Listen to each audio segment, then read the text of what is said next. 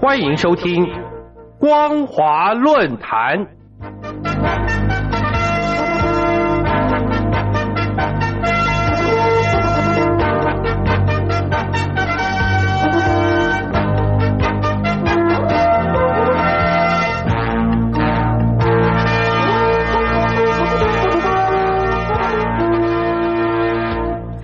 众朋友您好，欢迎收听光华论坛，我是王琦。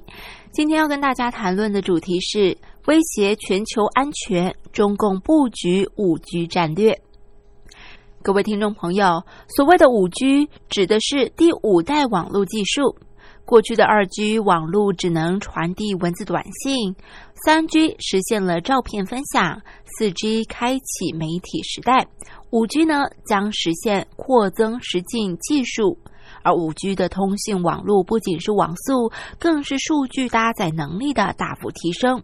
即便在人口密集的市区，也能够流畅的使用大数据流量网络，并且可以帮助无人驾驶汽车系统互通信息。因此，在成本上特别敏感的国家，对于中共的五 G 低价策略十分难以抗拒。美国网络安全和基础设施安全局早在二零一九年八月报告当中指出，五 G 含有大量的安全隐忧，并且直言，假若五 G 的供应商属于不被信任的实体，恐怕对于国安造成无法弥补的伤害。事实上，五 G 的主要风险有以下几点：首先，由不受信任的公司提供的零组件，使得供应链上的软硬体都存有被攻击的风险。其次，五 G 为了达到高效宽频网络，因此需要数量更多、范围更大的基地台、伺服器等基础建设。这代表整个五 G 网络将提供攻击者更多可以下手的目标。最后，五 G 的迅速发展也让华为、中兴通讯等陆资企业趁机崛起。华为也是中共推动数字丝绸之路的重心。中共利用这个公司，企图在各个地区取得超越美国的地缘政治利益。随着五 G 时代到来，特定的民间供应商还具备辅助中共未来发动超限战，对于其他国家设施实施网络攻击的能力。尤其是中共在二零一七年施行的国家情报法，更是让北京当局有权调查、监视，甚至是接管网络，也让中共的民间供应商所建立或维护的网络系统非常容易遭到中共渗透。此外，在中共“一带一路”倡议下的全球港口建设当中，中共特定的民间供应商充当了从光缆铺设到港口软体设计、视频监控的主力，正在逐渐帮助中共向外扩张。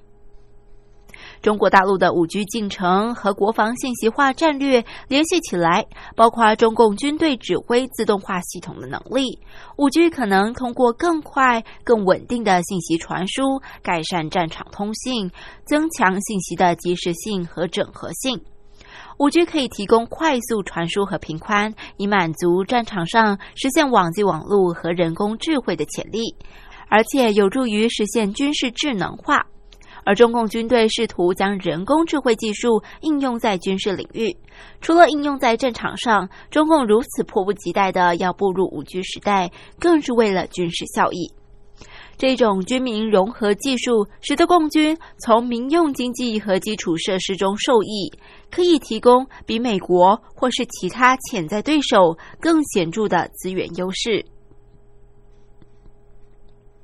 中共推动五 G 有助于军事创新，在未来军事竞争中胜出，以满足未来作战的资讯资源、强化资料分享、直管机制、增进系统架构等需求，迅速整合资讯与改良通信潜能，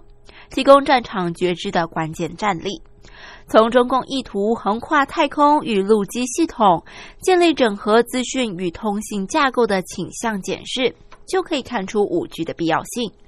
例如，中共将整合五 G 和北斗卫星导航系统，以提升定位、导航和即时能力。在战场外，五 G 布局有助于中共的防卫动员，提供更智慧选项，以协调资源和后勤支援，满足战时的应变所需。五 G 不仅代表全新而且更快的无线网络，更是未来关键基础建设的核心要素。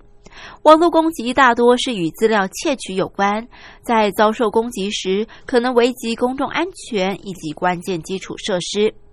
而五 G 的覆盖面广，而且整合控制基础设施，可能为中共提供未来的战场优势。所以，今年五月中旬，美国国务卿蓬佩奥就发布声明表示，美国商务部要扩大限制华为，保护美国国家安全与五 G 网络，而且持续针对在贸易黑名单上特定的中共供应商，限制威胁美国国家安全与国际稳定的出口行为。为了推展五 G，中共驻英大使刘晓明甚至承诺，如果英国允许华为参加他的五 G 网络建设，华为不会被用作搜集英国情报的工具，并保证中共不会要求华为提供任何资讯。其实，中共一向是不遵守承诺的，像是中共跟英国签署的中英联合声明，承诺一国两制五十年不变。但同样，这位大使刘晓明在二零一九年六月接受 BBC 采访的时候，却声称中英联合声明是一份历史文件，已经完成他的使命，声称协议已经失效。隔天，马上遭到英国外交部官员的驳斥。美国众议院议长佩洛西在二月在德国慕尼黑安全会议当中也指出，中共试图借由大型电信公司破坏普世价值，输出数位专制，更试图透过经济报复威胁不从者。他更呼吁各国的五 G 建设应该远离华为公司，而且任由专制政府主宰五 G 网络发展，将会面临一种最阴险的侵略方式。各国不能只凭财务成本等因素就把电信基础设施拱手让给中共，警告各国，如果让华为参与五 G 发展，就是选择专制而非民主。中共主导五 G 的野心涉及复杂的科技与地缘政治范畴。当前，美国视中共为强大的敌对势力与战略竞争者。如果让陆资企业介入美国或盟邦伙伴的关键基础设施，将会带给各国无法想象的威胁。例如，剑桥大学的安全工程教授安德森就指出。在五 G 问题上，人们担心在国际紧张局势发生时，中共能够对英国发动大规模的阻断服务攻击，尤其是中共的大外宣，一旦和五 G 成功接轨后，将会出现更大规模的洗脑宣传。中共未来可能推广自己开发的五 G 技术标准，削弱全球竞争对手，推进科技战略集权目标。而五 G 技术的发展也可能提高它未来的军事优势，尤其是世界各国对于单一供应商的主要依赖，不仅增加了对于这个供应商的潜在风险和后果，还加剧弱点或漏洞的潜在后果，以及威胁者可能利用的弱点，特别是在依赖关系涉及存在高度风险的情况下。因此，未来要如何充分的发挥五 G 带来方便与高品质的效能，同时保护我们的经济和社会稳定，对于确保国家安全至关重要。各位听众朋友，感谢您收听今天的光华论坛，我是王琦。今天跟大家谈论到的主题是威胁全球安全，中共布局五 G 战略。再次感谢您收听本节光华论坛，我们下次再会。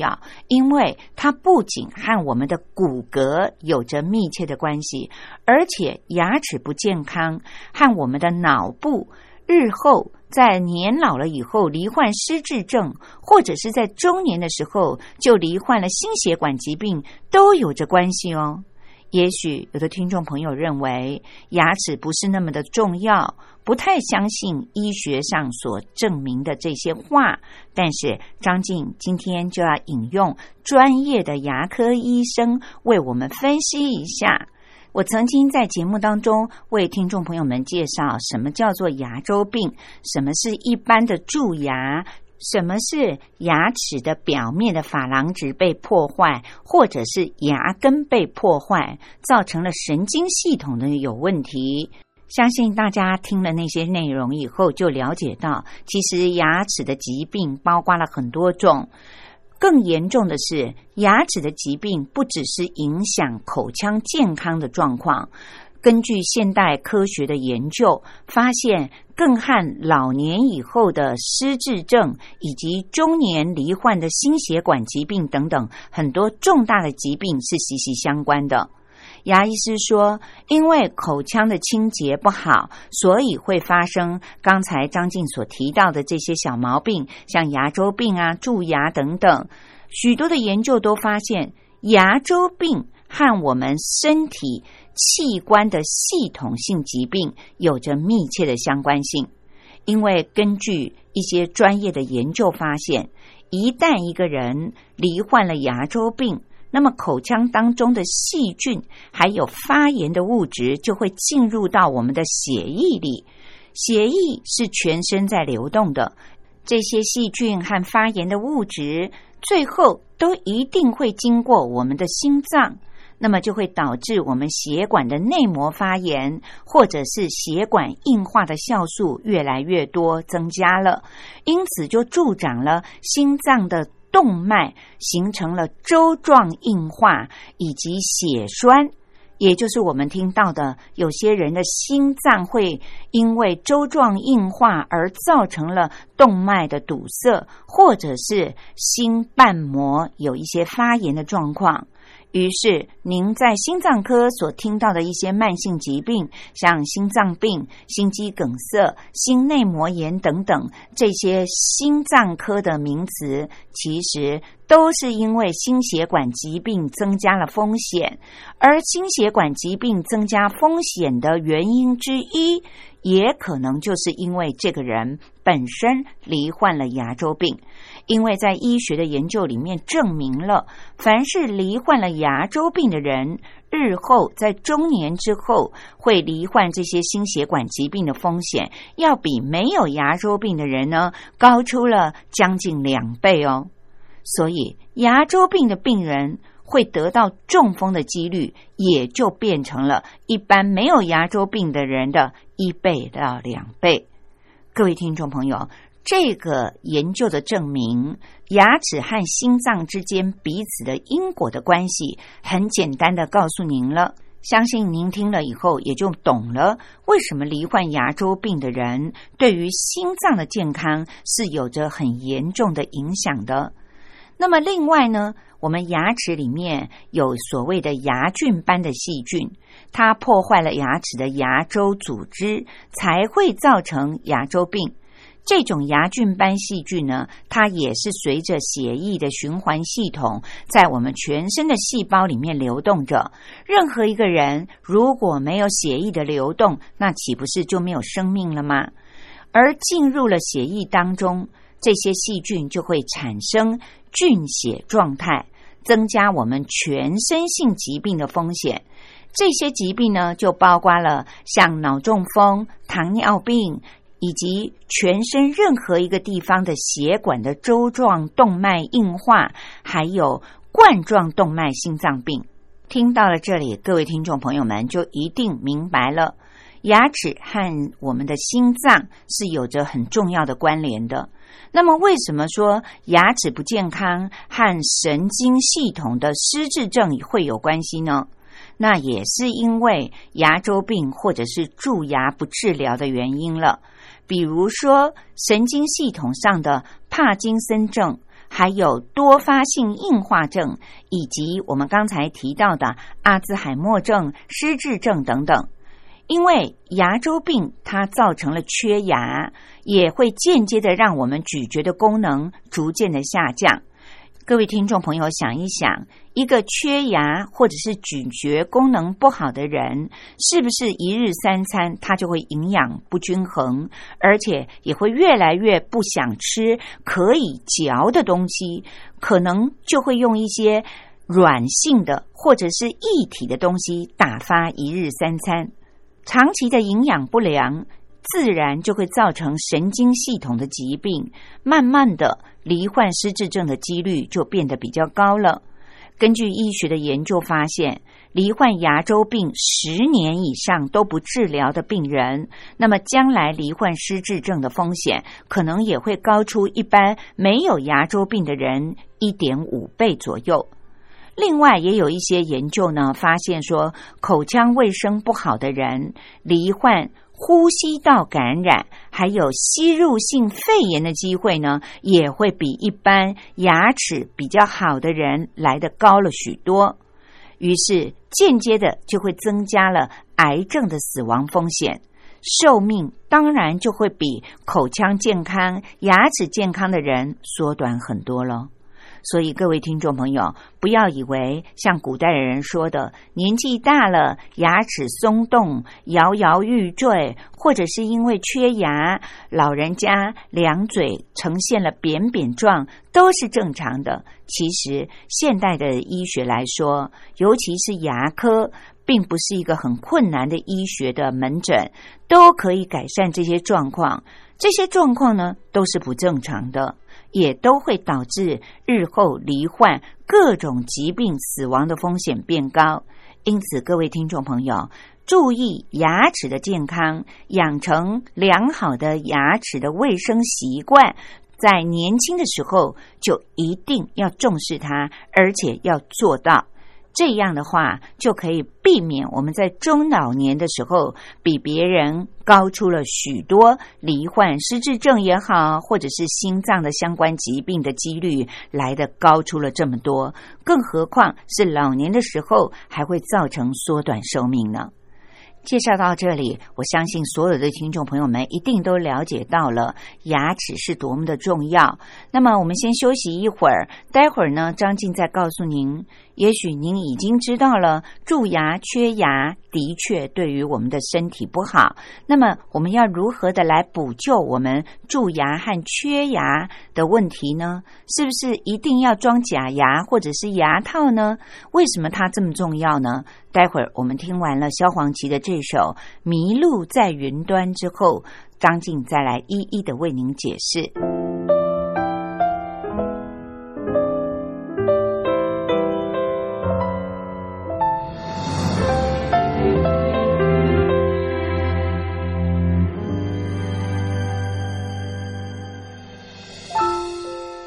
错过太远才怀念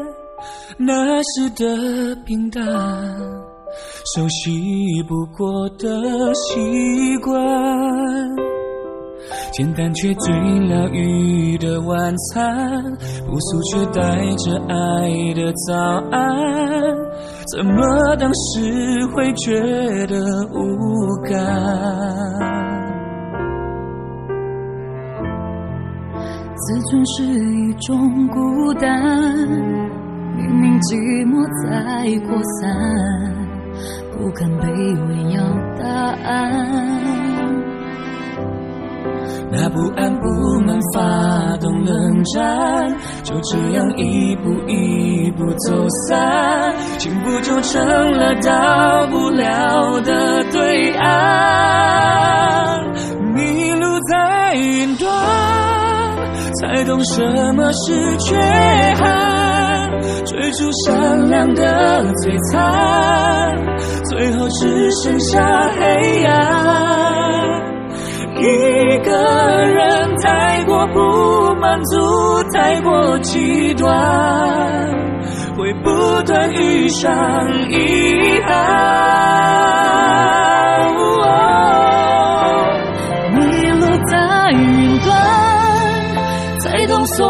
的作伴，不是用我的痛苦绑架你的罪恶感，是拥抱彼此的独特还有平凡，放弃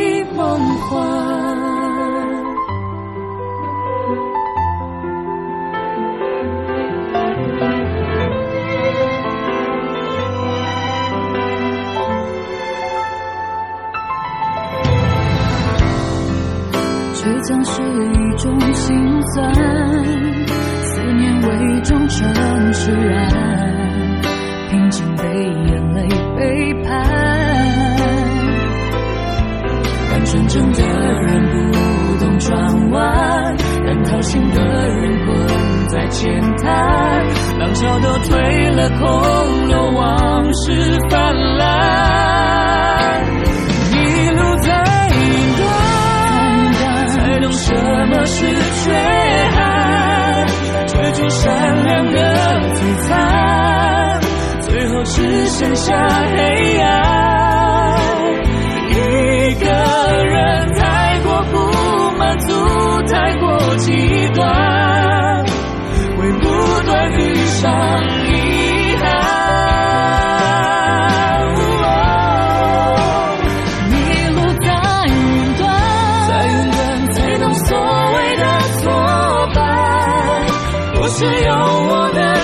痛苦绑架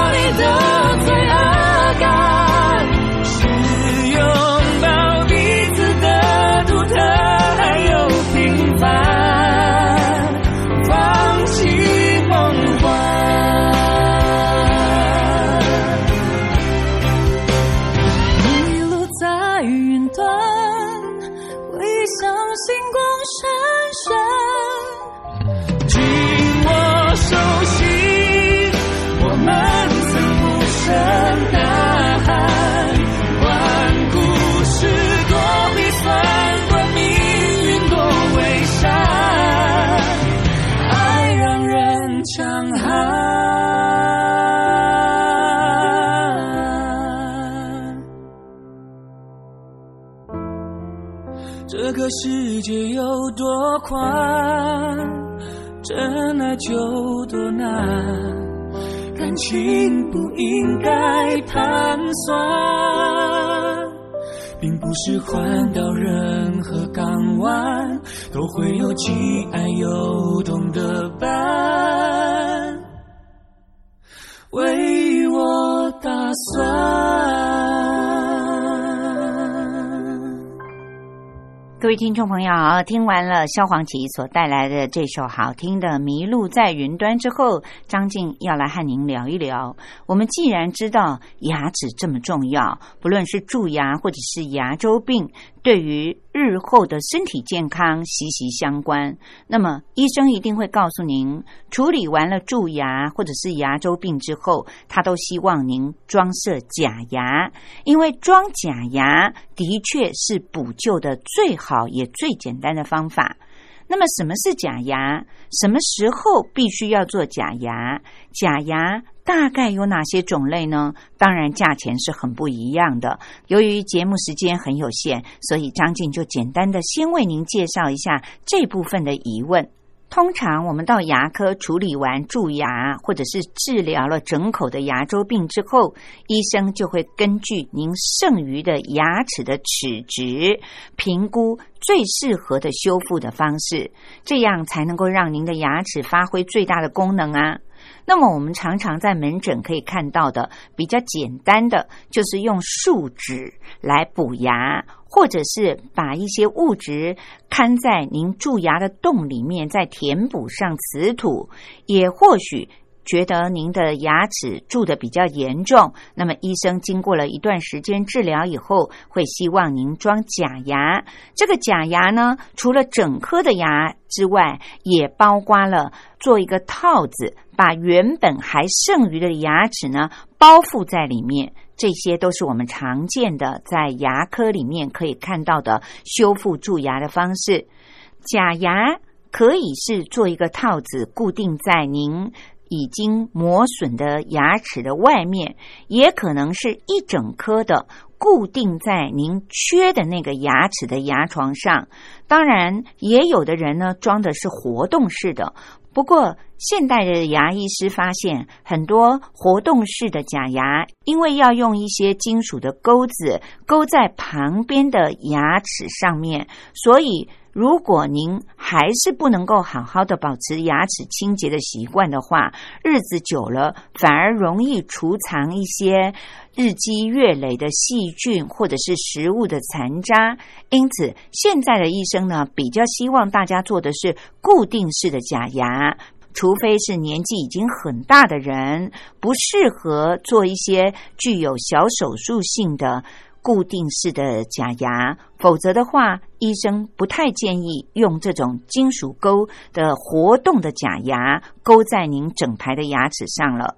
现代的牙医学上也可以制作很多颗的人工的牙冠，这个冠是皇冠的冠，相连的牙冠。回复到您原来牙齿的形状和功能。那如果只是蛀牙的话，医生觉得还可以保护原本的牙齿留在您的牙床里，因此他就会建议您做牙套了。牙套的方式呢就更简单了，在外观形状还有牙齿的排列上呢都非常的美观。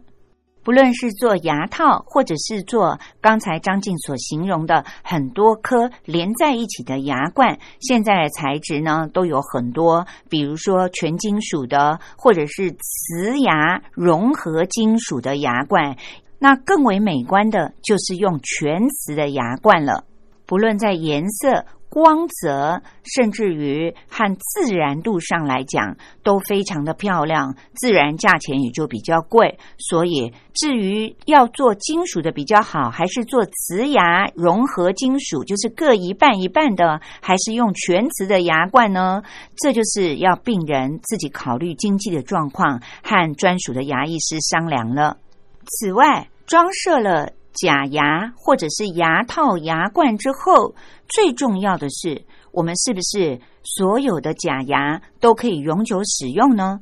这个问题也是很值得我们要重视并且要明白的知识哦。自然的牙没有做好口腔的清洁，不一定可以用一辈子。自然所有的人工做的牙套或者是假牙也是一样。如果您没有做好个人的口腔清洁的习惯，还要保养您的牙套和假牙的话，那么也会和自然的牙齿一样，它是有使用年限的，并不是可以永久用一辈子的。道理很简单。虽然牙套或者是假牙，它本身不会发生蛀牙的情况，但是口腔卫生习惯不好，那么我们之前所提到的牙菌斑、牙结石，还是会堆积在我们的假牙和牙龈以及自然的牙齿和牙齿之间。时间久了，还是一样的会发生续发性的蛀牙，以及牙龈炎和牙周炎之类的。的疾病，因此各位听众朋友，装了假牙或者是牙套以后，我们更重要的是，不但要注重口腔清洁的习惯，而且还要懂得如何的保养我们的牙套和假牙哦。那就是在我们吃了东西以后，除了刷牙。更应该要使用牙线或者是牙尖刷来清洁假牙、牙套和我们自然的牙齿当中的缝隙，减少食物的残渣存在里面，这样才能够让它的使用年限变得更久，也才能够让我们既然花了一笔钱做牙套或者是假牙，当然要得到它最大的功效喽。所以，各位听众朋友，介绍了一连串有关于牙齿的尝试之后呢，最后张静要提醒您的是，不但我们要从小就养成口腔清洁的习惯，以及正确的刷牙方法，如果不幸碰到了蛀牙或者是牙周病的情况，经过了专业的牙医师治疗之后，您也花了一笔钱做了日后改善的辅助性的，像牙套或者是假牙。但是，并不是花了钱就一劳永逸了。之后，我们更要养成使用牙尖刷和牙线。搭配着我们背式刷牙法的正确的刷牙方式，只要是吃了东西以后，就要让自己的假牙或者是牙套和自然的牙齿以及牙龈之间呢，都能够确保它的卫生。如此一来，我们才能够让假牙的使用年限变得长长久久，也能够让我们的自然的牙齿之前没有受到伤害的牙齿永远的健康下去。最后，我们才能够身体其他的器官，因为牙齿的健康，也能够延长它的使用年限。各位听众朋友，如此一来，才是真正的照顾好了我们整口美丽的牙齿。花了许多的时间在节目当中和各位听众朋友们聊到牙齿对于身体健康的重要，希望各位听众朋友听到了节目以后，有了正确的有关于牙齿的知识，一定要督促自己不要嫌麻烦。照顾好我们整口的牙齿健康，如此我们才能够享受健康的老年生活，也能够享受美食了。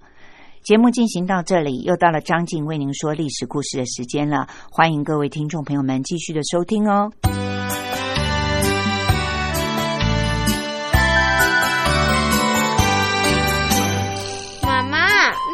难学啊。不会啊。历史就是我们中华民族的故事啊！哎呀，你就把它当成故事来听，这不就有趣了吗？真的吗？听故事当然好玩啊！可是老师上课又不讲故事。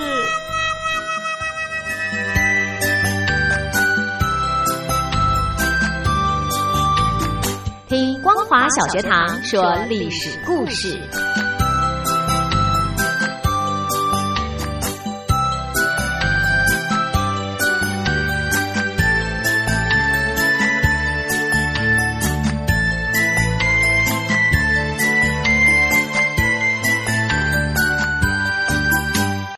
各位听众朋友，又到了张静为您说历史故事的单元了。从今天开始，要展开一个新的阶段。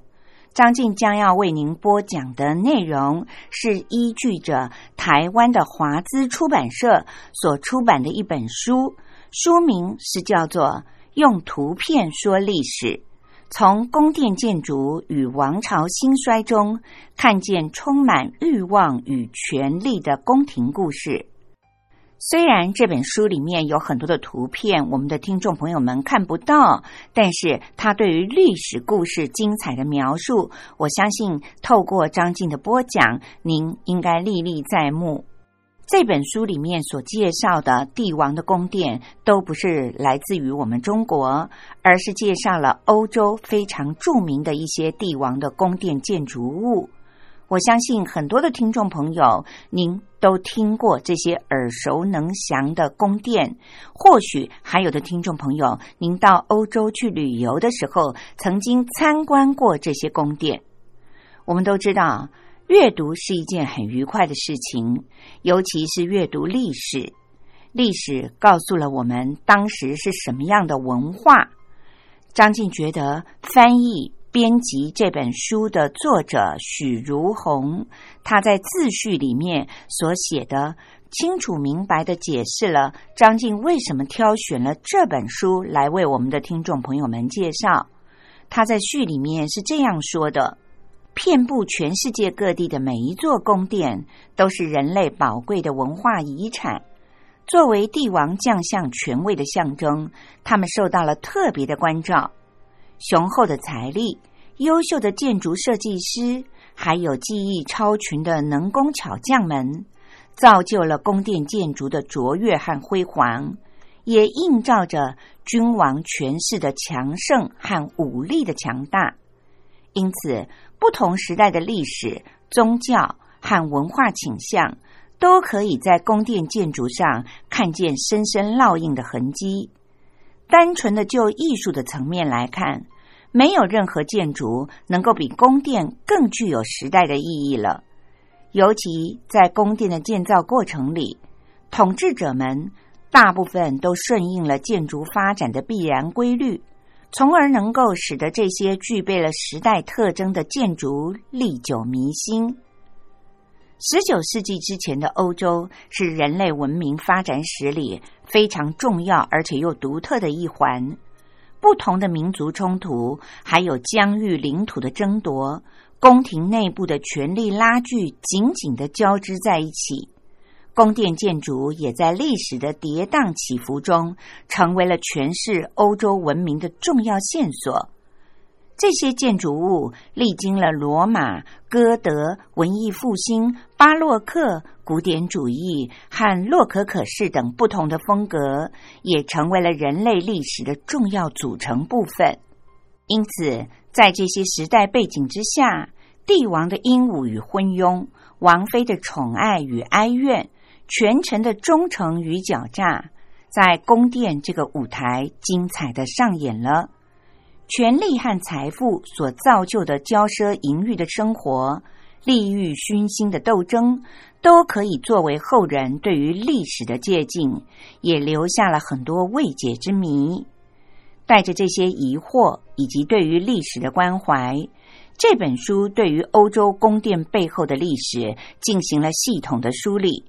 挖掘宫殿背后的动人故事。希望能够透过通俗易懂的方式，揭开宫殿建筑像迷雾一般的神秘面纱，聆听它动人的心跳声音，让我们体会人类历史长河当中每一个精彩的段落。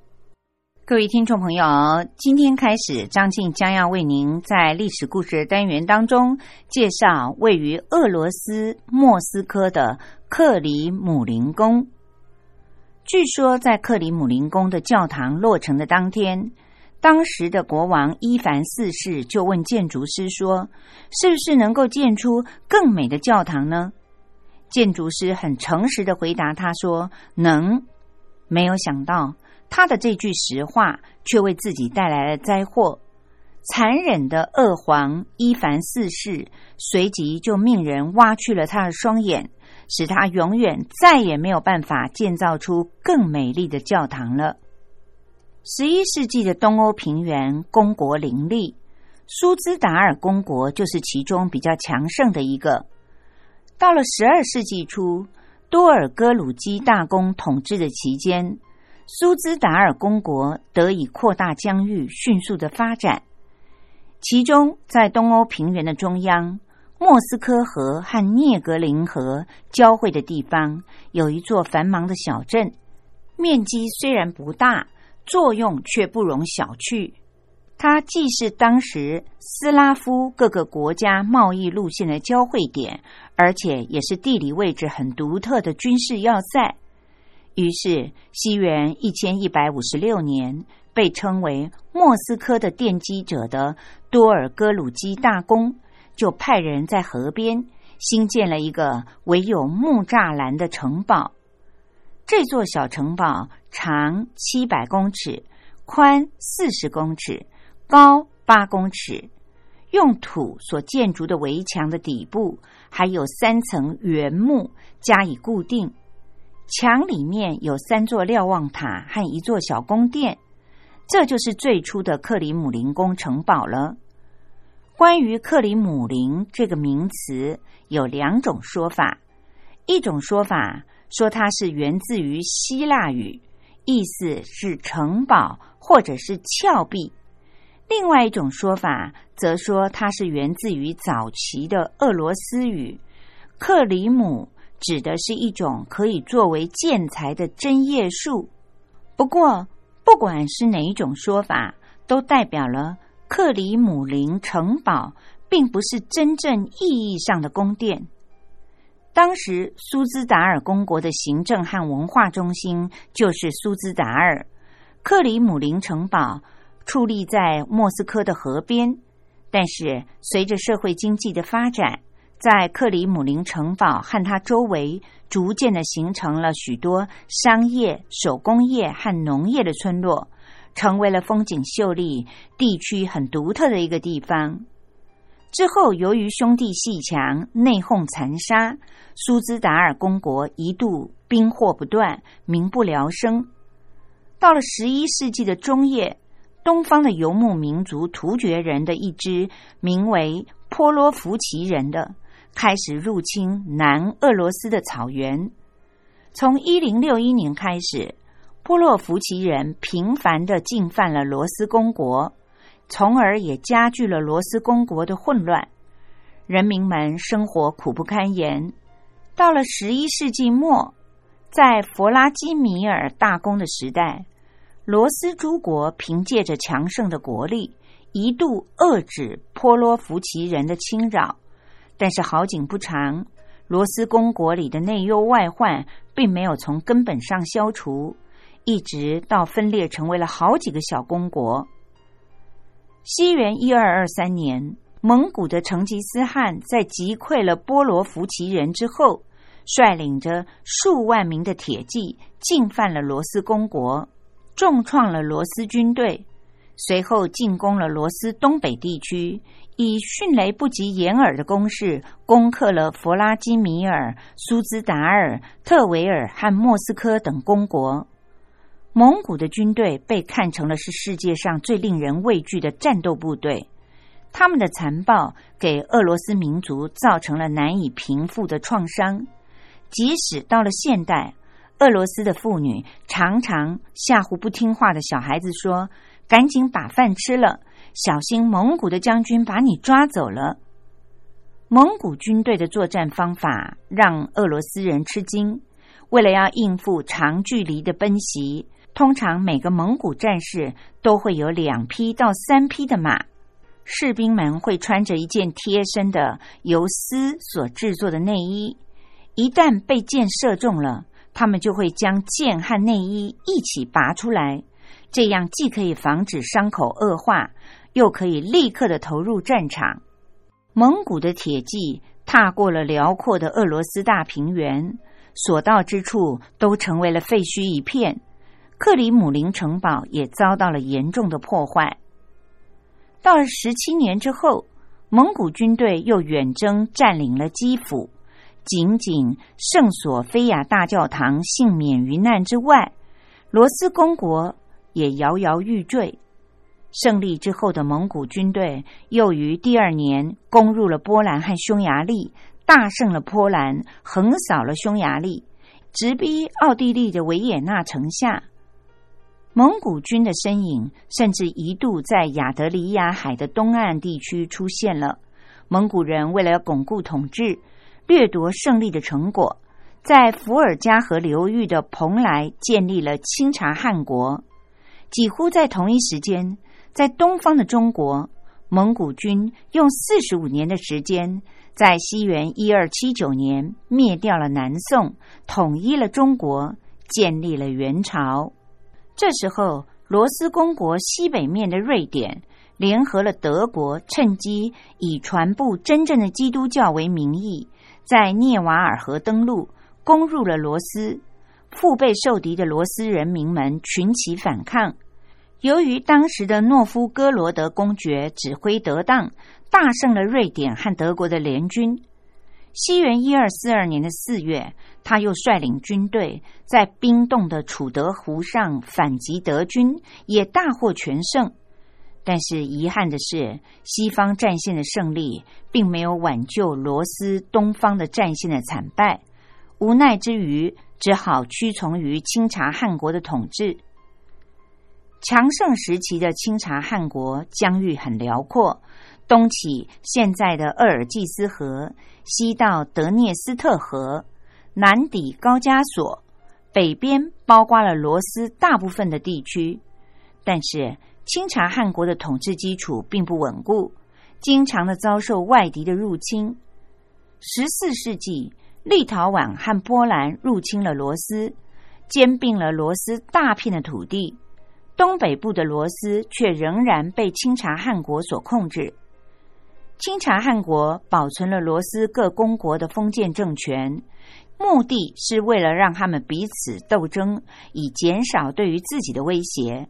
而且各个公国对于清查汗国称臣，接受册封，并且缴纳贡赋，承担军队的兵役。当时的莫斯科公国只是其中的一个小公国，它的领土仅仅只限于莫斯科城，还有周围的地区。由于地理位置很优越，占据了东北罗斯的中央，又是水陆交通的要道，所以发展的速度很快，经济实力也逐渐的增强。当时为了争夺大公的权位，特维尔和罗斯托夫两大王公联盟长期的争斗不休，在罗斯诸国王公请压斗争的过程里。莫斯科公国抓住了机会，借势而起，站在逐渐得势的特维尔王宫的一方。西元一三零四年，莫斯科公国已经具有了相当的经济实力，这也为他与特维尔争夺大公的权位奠定了坚实的基础。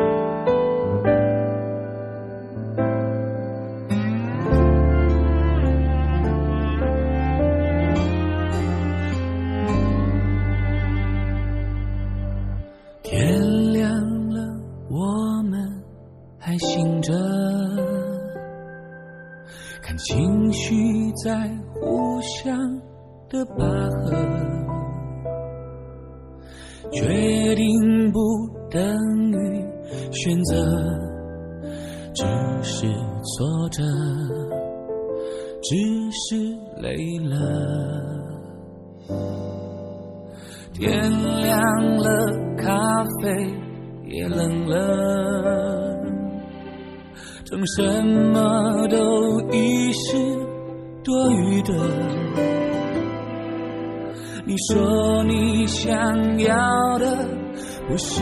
我给的，为何拥有后总是会变成负荷？你说天亮之后我们就分手，你说黑夜过去，明天会更自由，理由千疮百孔，我开始装。听得懂，反正我也只能被动。你说天亮之后我们别恋了。